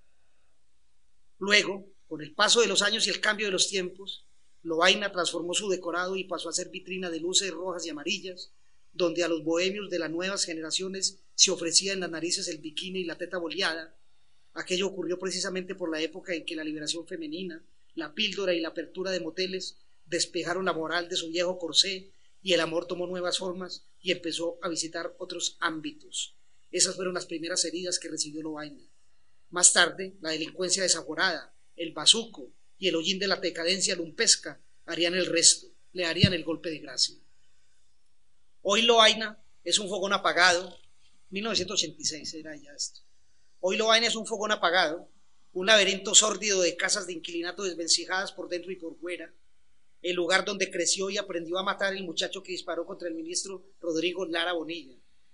En el día es lavadero de taxis y en la noche merendiadero de carnes, fumadero público de bazuco y pasarela de un inaudito encambre de travestis que, forrados en tangas de mujer como sotas nocturnas de una baraja gastada, exhiben en la calle sus equívocos atributos.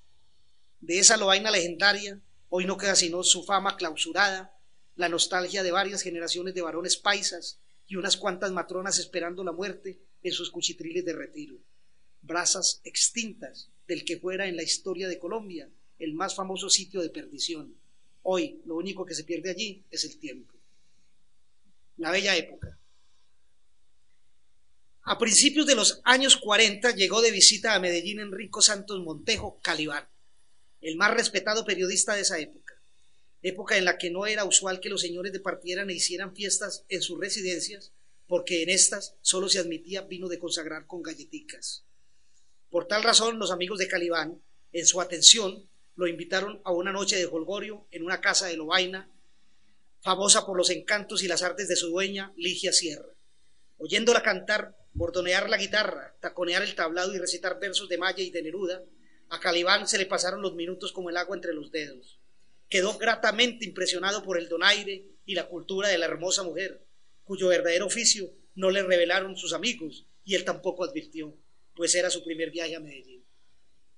Días después, a su regreso a Bogotá, Calibán le hizo a Ligia Sierra un homenaje público en su columna La danza de las horas, del diario El Tiempo. En ella se explayó en elogios a las excelencias de esta egregia dama, a su inteligencia, a su talento, e incluso la erigió en emblema de la mujer antioqueña. Cuando le hicieron caer en la cuenta de que en realidad Ligia no era ningún emblema de nada, sino una aventajada matrona de una casa de pecado, ya era demasiado tarde. Su nombre ya estaba dignificado en las letras de molde de la columna más leída y reputada de la prensa colombiana. Así era Lovaina, así eran sus mujeres. Eran los días de Ana Molina, María Duque, la negra Marcia Uribe, a cuya casa llegaba la flor innata de la aristocracia paisa de Aura Uribe y su tertulia en francés, del colegio de Eva Arango, que se daba el lujo de ofrecer putas curtidas vestidas de colegialas. Eran tiempos del baile del fox, el bolero y el tango y la rumba cubana en la casa de Aura Uribe, una mujer tan bella y distinguida que el artista Jorge Obando le hizo una fotografía vestida de la dolorosa. Y a sus cumpleaños los hombres iban de smoking y las mujeres de traje largo. También estaba la casa de Lola la Polla, consagrada danzarina de españolerías, que encendió pasiones en Lovaina, a cuyo sepelio en el cementerio de San Pedro nada tuvo que envidiarle al de los ricos. ¿Cómo no recordar a la genial Marta Pineda la Pintuco, en cuya casa cierta vez tuvo lugar una importante reunión política en la que se sentaron las bases del futuro Frente Nacional? Y cómo dejar de por fuera del tintero a la loca Esther, la Matelote, la Manchada, la Cucuya, la Pipí, que fue la primera que en Colombia grabó música de carrilera, y a tantas otras que andan por ahí en la memoria de los señores. Era una época en que en Lovaina se puteaba con dignidad y sin malicia. Sus mujeres ostentaban pudorosos escotes y recatadas minifaldas, cuando no estaban forradas con largas botas de raso de colores, batas de raso de colores. Muchas procedían de buena familia habían caído allí por un fracaso amoroso o un embarazo ilícito otras habían sido maestras, algunas duchas bailarinas y recitadoras para quienes no eran desconocidos los versos de los poetas de la época y eran capaces de amañar con su conversación a cualquier hombre. Eran damas respetuosas y abnegadas, que cuidaban y amañaban a sus hombres hasta la fidelidad. Por eso no era raro que se casaran con sus amantes. Y se dio incluso el caso de una que, desconsolada, se fue de monja cuando se dio cuenta que su hombre padecía una mortal leucemia. Eran mujeres honradas que le guardaban la plata al borracho y se la entregaban al otro día, encimándole un caldito de pollo con albóndigas para la resaca. Mujeres generosas que a precio de saldo o gratis o por pura vocación de servicio inducían en el azaroso arte de la cama a los adolescentes y universitarios que iban a Lovaina los sábados por la tarde, como María Duque, por ejemplo, a quien por hacer eso alguien bautizó el alma méter. Al tesocatre grande de cedro negro hicieron cola y perdieron la inocencia vaya de generaciones de estudiantes. Ella misma cuenta que incluso a cinco de ellos les ayudó a costear sus estudios. Lovaina era de clase. Sus mejores casas eran el desagüe de concupiscencias de la gente más platuda y por eso allí se cobraba caro, hasta tres o cuatro veces lo que valía el amor que se ofrecía en los aguanes y cantinas de Guayaquil, que en ese entonces era el mercado popular y el centro comercial más importante de Medellín, hervidero de mercachifes, artesanos, coteros, rebuscadores y de gente del monte que venía a vender y comprar a la ciudad. En esa lobaina de los años 40 no era raro ver estampas sagradas en las paredes de los burdeles y ver echar a la calle borrachos blasfemos. Era costumbre sana que antes del acto los hombres sometieran sus atributos a un minucioso examen y a un bañito tibio de agua con alcohol y pengarmanato de potasio. También era costumbre, como detalle de asepsia púdica, dejar el dinero debajo de la almohada, así como, así como implicaba una total falta de respeto exigirle a la mujer extravagancias en la cama. Nada podía hacerse por fuera de los conductos regulares. El mapa de Lovaina.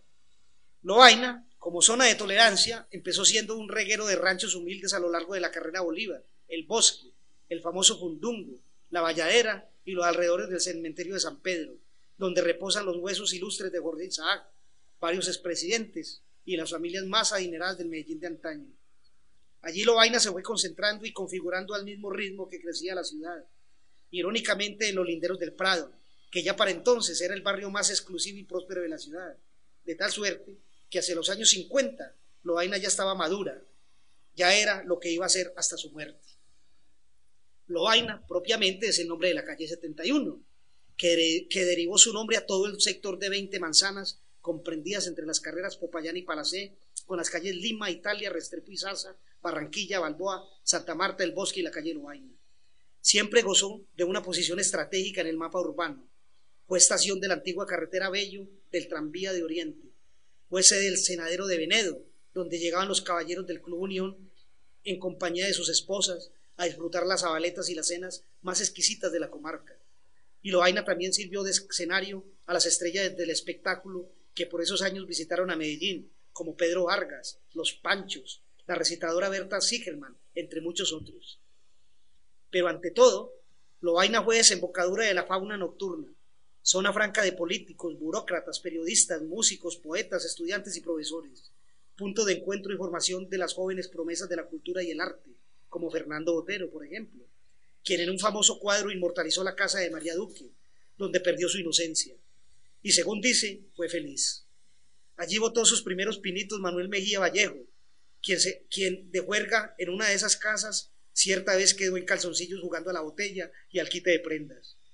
Por sus calles bohemias, Loaina vio también desfilar al entonces pichón de médico Jorge Franco Vélez y al aprendiz de abogado Carlos Jiménez Gómez, en ese momento procurador.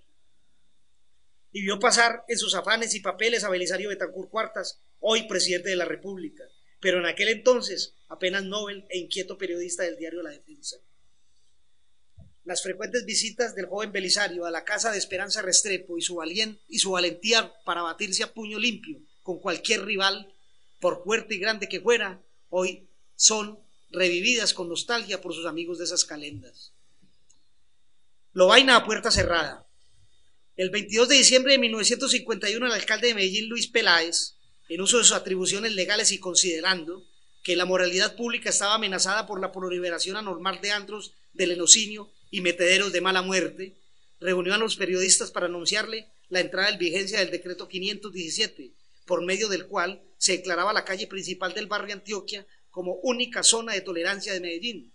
El decreto también fijaba un plazo de 45 días para el traslado de las cantinas ubicadas en zonas distintas a la demarcada y establecía arresto inconmutable de cinco días para quien violara tales disposiciones y de diez días en caso de reincidencia. Y el decreto se puso en ejecución. Las cartinas de las palmas, las camelias, la Valladera, Nuevo Mundo y Lovaina y demás sitios demarcados como zonas de perdición por el apes moralizador del alcalde Peláez, arrancaron con sus putas y sus bártulos de placer rumbo al barrio Antioquia, un apacible y modesto conjunto residencial de obreros, artesanos y colegiales, que de la noche a la mañana vio como un decreto oficial le torcía su destino para siempre, cómo se convertía en el epicentro absoluto y exclusivo de la prostitución de toda la ciudad y en víctima impotente de la degradación que tal actividad trae consigo. Tras los visillos y las ventanas, sus habitantes se tuvieron que tragar de un solo bocado esa procesión de putas y bulleros que, amparada por el alcalde, comenzó a inundar las calles del barrio. Y tras ella también llegaron los comerciantes de la vida nocturna, que en un santiamén tachonaron de toldos y fritangas la calle principal. La resistencia no se hizo esperar. Como primera medida, los dignatarios del cuadro de honor del Centro Cívico del barrio Antioquia, encabezados por el padre Abel Díaz, comparecieron ante el arzobispo Joaquín García Benítez para sentar su enérgica protesta. Pusieron al tanto al prelado de los altos decibeles de las victrolas, del calibre de los improperios y los recurrentes desafueros y escándalos protagonizados por esas mujeres, quienes, dicho sea de paso, tampoco es que hubiesen acatado con agrado el decreto del alcalde, pues para ellas el traslado también representaba una alteración de sus vidas y su mundo. Pero sobre todo, los dignatarios del cuadro de honor se mostraron especialmente preocupados por la suerte de las señoritas de bien del barrio, quienes al regreso del colegio y a cualquier hora del día eran asaltadas por piropos de una indecencia inaudita en aquel vecindario. El siguiente paso fue despachar cartas de protesta a todos los poderes civiles de la ciudad. Los dignatarios también visitaron los periódicos para exponer su queja e informar que de los 1.400 jefes de familia encuestados en el barrio, solo 15 estaban de acuerdo con el decreto, y eso por intereses creados eran dueños de cantinas. Y así el asunto se volvió escándalo de primera plana durante una semana en el colombiano. Aquella semana las señoras del barrio realizaron varias manifestaciones, una de las cuales fue frenada por la policía cuando se dirigía al centro de la ciudad. La respuesta al día siguiente estuvo a cargo de más de 200 niños, quienes después de asistir a la función vespertina del carnaval en el hielo, en la plaza La Macarena, entraron al barrio en formación perfecta cantando himnos y lanzando vivas a Cristo Rey y a la Virgen, al tiempo que desde los balcones de las casas recibían la solidaridad de cientos de pañuelos blancos. Pero con todo, el decreto no se revocó. Tampoco fue necesario, se derrumbó por su propio, peso. Y en ello fue clave el que deliberadamente los vecinos se negaran a vender sus propiedades a los comerciantes de placer, que llegaron comprando casas para montar negocios, al precio que fuera. Algunos vecinos del barrio Antioquia no soportaron la cantinela procal de los borrachos y el desfile de putas y optaron por vender e irse del barrio pero fueron, pero fueron más los que se quedaron, a pesar de la presión sistemática de los interesados por hacerlos aburrir, tanto así que no tuvieron más remedio que parar día y noche a un policía frente a la casa del párroco Abel Díaz, a quien iban dirigidos los más enconadas groserías de francotiradores a sueldo, así como tuvieron que montarle guardia a la imagen de la Virgen, víctima también de la caterva. Entre tanto, en Lovaina el decreto tampoco tuvo el efecto esperado. Pocas semanas bastaron para comprobar su rotundo fracaso. El alcalde Peláez olvidó que no hay barranco que ataje los vicios humanos, y más cuando estos ya tienen su dinámica propia, como ocurría en Lovaina. No cayó en la cuenta de que se necesitaba mucho más que un decreto oficial para acabar con un montaje de pecado que ya llevaba casi 20 años de existencia.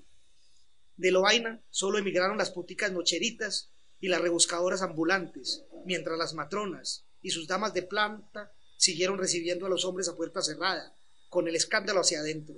Total, ni lo vaina se acabó, ni el barrio Antioquia volvió a ser el mismo.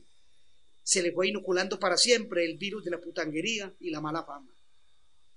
Los alcaldes que siguieron fueron más tolerantes y menos ingenuos que Luis Peláez, y no volvieron a meter la mano en tan espinoso asunto. Y así lo vaina ya no tuvo que ocultar su cara y se reabrió con todos sus tules y lentejuelas, pero tampoco volvería a ser el mismo barrio de antes.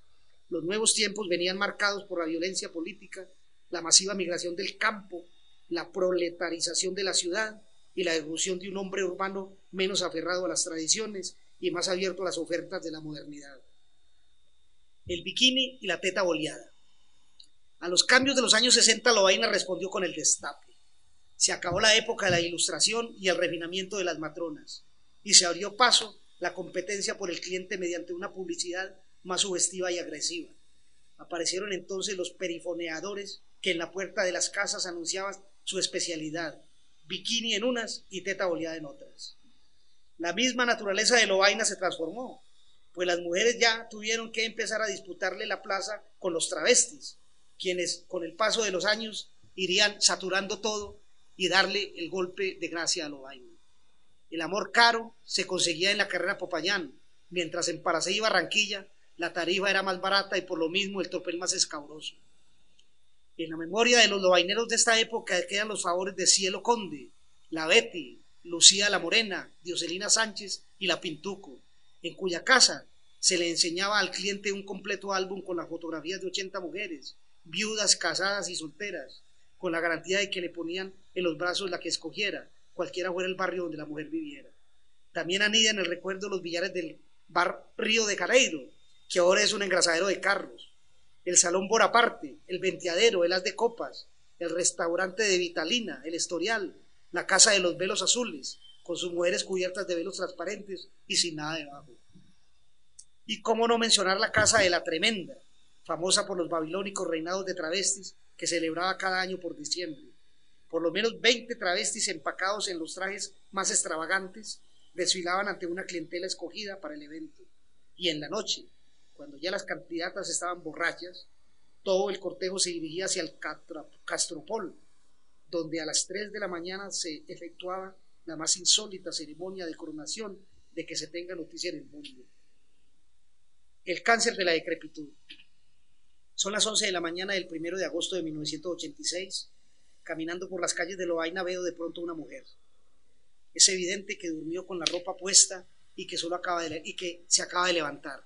Aún no se ha bañado, pues restos del rimel le chorrean por los lagrimales y le resbalan por las mejillas sin color. El rojo de su mirada es, sin duda, la huella indeleble del vicio que metió toda la noche anterior. Solo la miro tres segundos y ella lo entiende como un llamado. Se acerca y sin preámbulos me pide 20 pesos. Dice que le hacen falta para comprar un bazuco el primero del día. El desayuno papi, explica. Ya son las dos de la tarde y a lo largo de varias cuadras veo a muchos hombres con mangueras, baldes y dulceabrigos lavando hileras de taxis. Son cuadras donde viven en revoltura familias de todos los pelambres. Hay desde hogares que podríamos llamar decentes, de donde se ven salir jovencitas en uniforme de colegio, hasta casas de inquilinatos, donde se hacinan hasta cinco familias y florece a puerta cerrada el comercio y el consumo de vicio pasando por guaridas de travestis y putas apagadas que, como murciélagos, velan de noche y duermen de día. Ahora el reloj se acerca a las seis de la tarde. Camino por los vericuetos de Palacé, penetro por entre casas de paredes desconchadas donde nadie ha puesto una mano de pintura en muchos años.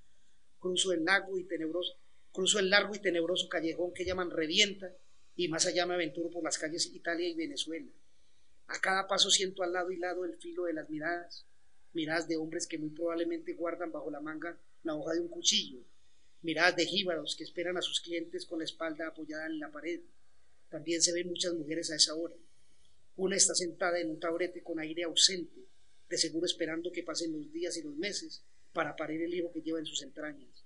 Un hijo de un padre que tal vez no venga o tal vez ya no esté vivo. Me detengo en la mirada triste de un travesti sin maquillaje y sin encanto que cuenta los minutos que faltan para lanzarse de cuerpo entero al reino de la noche. En lo vaina que veo, con las últimas luces del día, es un barrio viejo y desmoronado, sin ninguna posibilidad de sobrevivir a la dinámica del desarrollo urbano. El futuro tren metropolitano, que muy cerca de allí tendrá una estación, le expedirá dentro de algunos años su definitiva partida de difusión. Entonces el olor de antro de sus ruinas dejará de estorbar en el recuerdo de tantos que allí votaron su inocencia de tantos que allí obtuvieron con munificencia la felicidad horizontal de la cama y el contento de muchas noches de bohemia. Quedará entonces limpia y transparente la nostalgia, de la cual nadie está libre, porque, como ya alguien lo dijo, quien niegue a lo vaina es capaz de negar a la mamá. Sin embargo, la noche todavía trae sus voces y con ella revive, aunque moribundo, el animal de pecado que desde siempre ha latido en las entrañas de Novaina. Abren las puertas las pocas casas donde todavía quedan mujeres, la de Balboa, donde bajo una luz de roja veinte muchachas ofrecen sus encantos apenas cubiertas por bikinis, las unas gordas, las otras flacas, y todas llenas de aburrimiento. Cerca de allí está la casa de la nena, pequeño emporio del sexo que entre sus menús ofrece algunos servicios opcionales para clientes exigentes. Esta casa es la que mejor recuerda a esa lobaina que empezó a llevarse el carajo hacia 1975, cuando de allí se, se fueron las últimas matronas, empezó la invención masiva de travestis, el bazuco hizo su devastador ingreso en tubitos de analgésicos, la gonorrea adquirió patente de corso y la prostitución inició su vertiginoso avance hacia el centro de la ciudad, hasta alcanzar el nivel de saturación que hoy se ve por todas partes. Por la noche abre también sus puertas la cueva del oso, que en su pedestal ya no exhibe aquel famoso y gigantesco oso de peluche que cambiaba de traje cada semana. El mismo, el mismo que más de una vez la policía pilló cargado de bazuco. Abre el gordo Fabio y tres negocios más, donde en cuchitriles malolientes y entre sábanas impregnadas de polvos echados de afán, todavía hay mujeres que esperan a sus clientes. Las demás son casas habitadas por travestis, esclavos y amos de la noche, cuyas mañas son un tanto riesgosas para quien desconozca sus modos operandi. Parados en la calle, con sus misteriosas tangas y senos artificiales expuestos al sereno, se dan a la cacería de los clientes que pasan en carros particulares. Algunos clientes los alzan y se los llevan para alguna residencia, y otros prefieren consumar rápidamente el acto dentro del mismo carro. Los travestis suelen ser agresivos y guapos. Sus asuntos los llevan hasta las últimas consecuencias y no les tiembla la mano para rayarle la cara a cualquiera con la cuchilla de afeitar que guardan, vaya a saber cómo, debajo de la lengua. Para no dejarse llevar en las patrullas durante las batidas, son capaces de cortarse las venas de las muñecas o de, tirarse o de tirarle a los mismos policías. Varios de ellos ya han logrado criar su propia fama. La Manchú, la Colcana, la Tongolele, la Gorda, que fue cosida a puñaladas en el centro, y la Juana, quien alguna vez fuera dueña de negocios, casas y caballos, y que hoy está en la miseria porque se sopló en bazuco toda su fortuna. La poética del atraco. Una época, por allá en los años 50 y 60, en que en Loaina los problemas y rencores personales se dirimían a cuchillo en combates callejeros, y los zampones más astutos y guapos de la ciudad buscaron allí su refugio y su centro de operaciones. Algunos sembraron leyenda, como Toño Medina Toñilas, a quien le cabe la dudosa gloria de haber sido el pionero de los atracos bancarios en Colombia, y a la vez el ampón más amado por las mujeres. Por él suspiraban de amor cuando su foto salía en los periódicos acompañando la crónica de una nueva hazaña. Eran tan buen mozo Toñilas que un domingo se jugó por la puerta principal de la cárcel La Ladera disfrazado de mujer.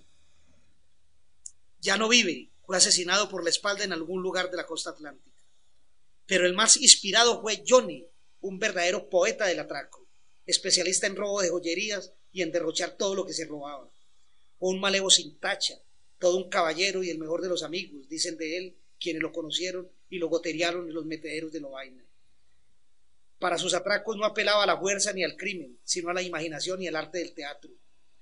Uno de sus robos más famosos lo hizo en una joyería del primer piso del edificio Avianca en Bogotá. El asunto fue más o menos así. Una mañana llegó a la joyería una mujer muy bella, elegante y distinguida solicitó que le mostraran las joyas más costosas porque iba de viaje al exterior y necesitaba llevar un buen regalo. El mismo administrador le mostró una por una las joyas, hasta cuando tuvo en sus manos la más cara, la que buscaba, una pulsera de diamantes que ella, a la vista del administrador, se metió entre los senos, al tiempo que del abrigo sacó una pulsera igual, pero falsa. El hombre, iracundo y asombrado, le ordenó de inmediato a una empleada que registrara a la mujer, pero ésta, alegando inocencia y esgrimiendo la dignidad de dama, no se dejó registrar por la empleada. Si era necesario hacerlo, exigió que fuera en la comisaría. El administrador, que era el menos interesado en propagar un escándalo en su establecimiento, se dirigió al teléfono para llamar a la policía, pero se encontró con que no funcionaba. Entonces salió a la calle a buscar una patrulla y la encontró a la vuelta de la esquina. Era Johnny disfrazado de teniente, en compañía de dos falsos agentes. Los tres acudieron diligentes a la joyería, detuvieron a la mujer y se la llevaron. Se hicieron acompañar por el administrador para que formulara la denuncia. Cuando pasaron por los puentes de la 26, Johnny, revólver en mano, ordenó al administrador bajarse de la patrulla. Entre todas las putas, yo. Esta es la última historia de María Duque. Pocos días después de la muerte de su esposo, María Duque Villegas partió desde su vereda en Yarumal a probar suerte en Medellín. Hasta entonces había sido una esposa ejemplar y madre de dos hijas. Llegó a la pensión patria en Guayaquil, donde esperó un empleo que nunca llegó.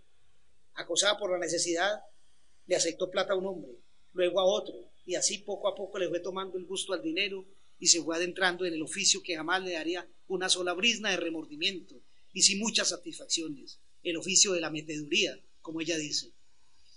A los dos meses regresó a Yoromal por sus dos hijas y a los siete ya era una de las mejor consideradas en la casa de Lola La Polla, una de las más prestigiosas de Lovaina. Fue allí donde conoció al joven que la inmortalizaría con su pincel, Fernando Botero, a quien le arrebataría su virginidad y con quien tendría un romance tierno que incluiría cartas de amor y paseos domingueros por el bosque, en compañía de sus dos hijas, que ya para entonces tenía bien cuidadas y tenidas en una residencia cerca al Prado, lejos de la putería. Hoy María Duque es un símbolo viviente de la vieja Lobaina. Fue, fue uno de los vientres que más tiró en la época de oro del barrio. Como matrona de casa que fue durante muchos años, resistió los embates de los tiempos difíciles de la transformación y se retiró con dignidad, pero en la pobreza absoluta. Allí sigue, envejecida y cada vez más pobre, fumando su eterno piel roja en la puerta de su refugio, al lado del jardín botánico. Es un cuchitril con paredes pintadas de azul, donde apenas cabe una cama grande, una nevera semivacía y un armario, y donde convive con sus recuerdos. Dos palomas negras que duermen en el techo del armario y con las putas ambulantes que dos o tres veces al día llegan con cliente pescado en la calle a alquilar su cama por 200 pesos la hora. De eso vive María Duque, de alquilar su cama. A las dos hijas de su matrimonio y a la que después le nació en Lovaina, las tiene bien casadas e instaladas en sus respectivas en sus respetables y respectivos hogares. De María Duque se puede decir con justicia que ennobleció el oficio. Hoy, a sus 65 años, afirma sin temblor en la voz, ni un solo instante me ha pesado haber pasado casi toda mi vida en la meteduría. Y vea cómo estoy de pobre y viejo. Y aunque no me lo crea, todavía meto. De esa meteduría de la que tanto se ufana, pone por testigo a su cama grande de cedro negro, que conserva casi intacta es una cama incansable, dice. No solo resistió el ajetreo y los sudores de varias generaciones de varones nacionales y extranjeros, sino que todavía le sigue prestando servicios a la causa. Dice que en ella los hombres siempre encontraron una mujer dispuesta a todo y que jamás tomó la píldora para no perder la rechera. Yo no fui una de las que en la cama me ponía a ver para el techo, dice. Yo sí metí de verdad. Cuando se emborracha, y lo hace cada vez que puede, a María Duque se le alborotan los recuerdos. Entonces sale a bailar un vals imaginario y evoca a los universitarios asustados que hicieron cola ante su cama. También recuerda a sus amigos ricos, porque nunca, aún ahora, le gustaron los pobres. Añora toda la plata que le sacó a los hombres que la amaron y, los, y las que ella amó. Recuerda sus mejillas rosadas de natural que nunca necesitaron maquillaje. Y de pronto saca del arsenal de su alma una ínfula postrera y grita a boca llena entre todas las putas, yo. Esto es de 1986. Bueno, yo creo que ya.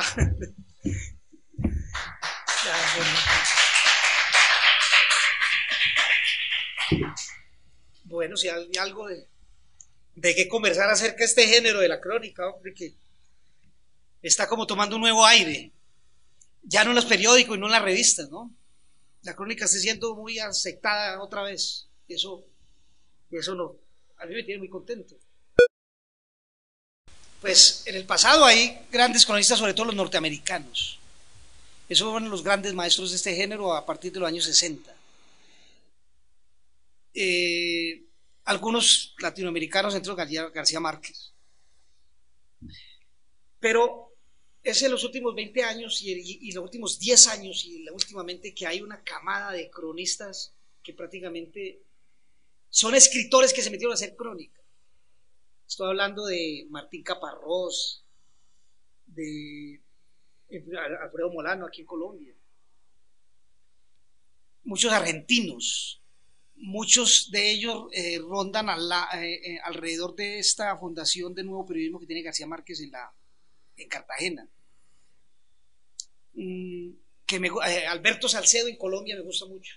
Y los norteamericanos, pues Stonewall, Preston, Tuman Capote, son una cantidad. son como las fuentes de las que uno bebe.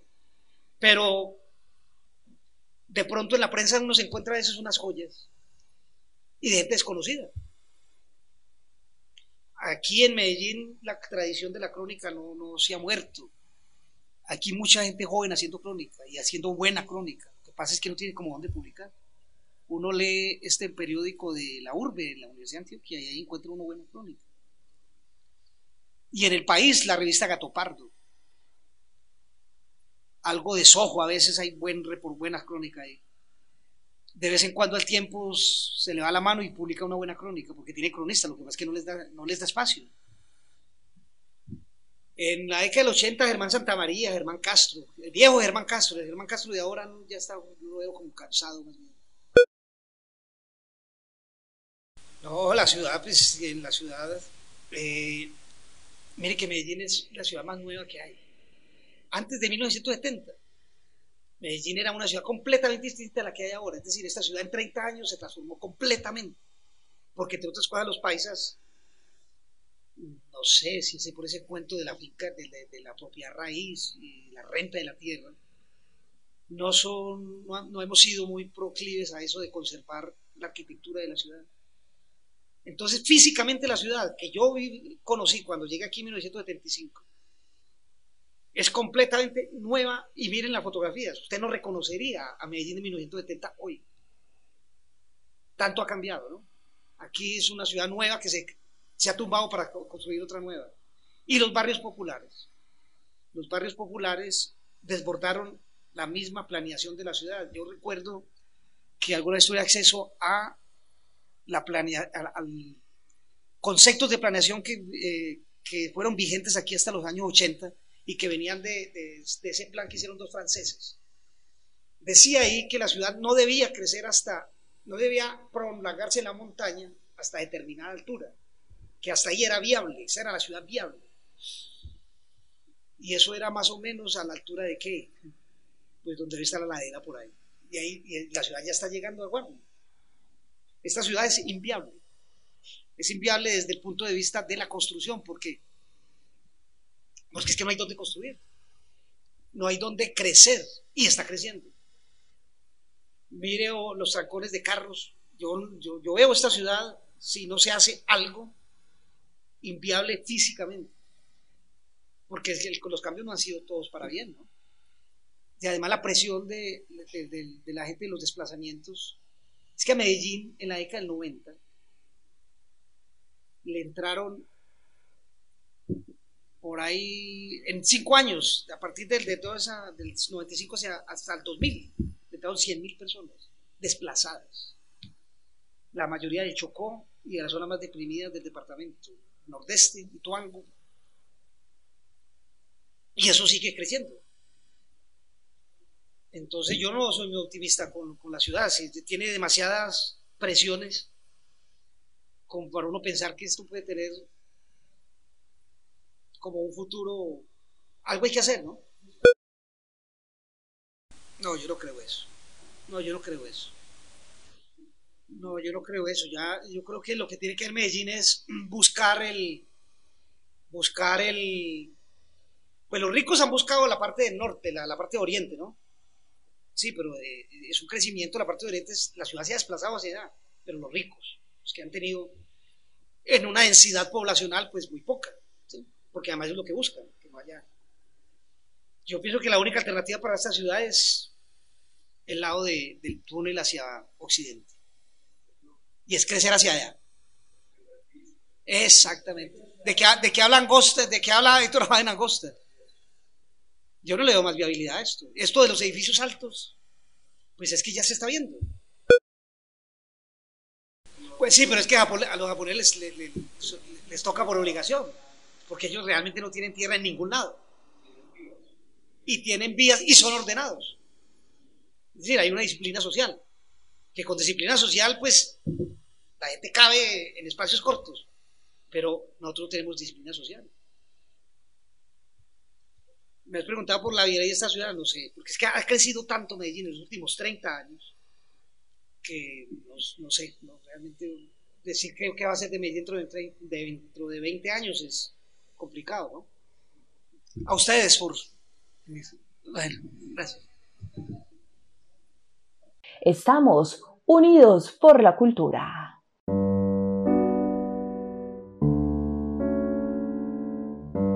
Y solo con sus dioses y los pájaros que cantan en el viejo tronco son invisibles. Bendice, Señor, al viejo tronco donde cantan los cucaracheros. Agradecemos su interés en esta grabación del archivo histórico Voces de otra parte. El presente audio reproduce uno de los encuentros de nuestra actividad Literatura en otra parte.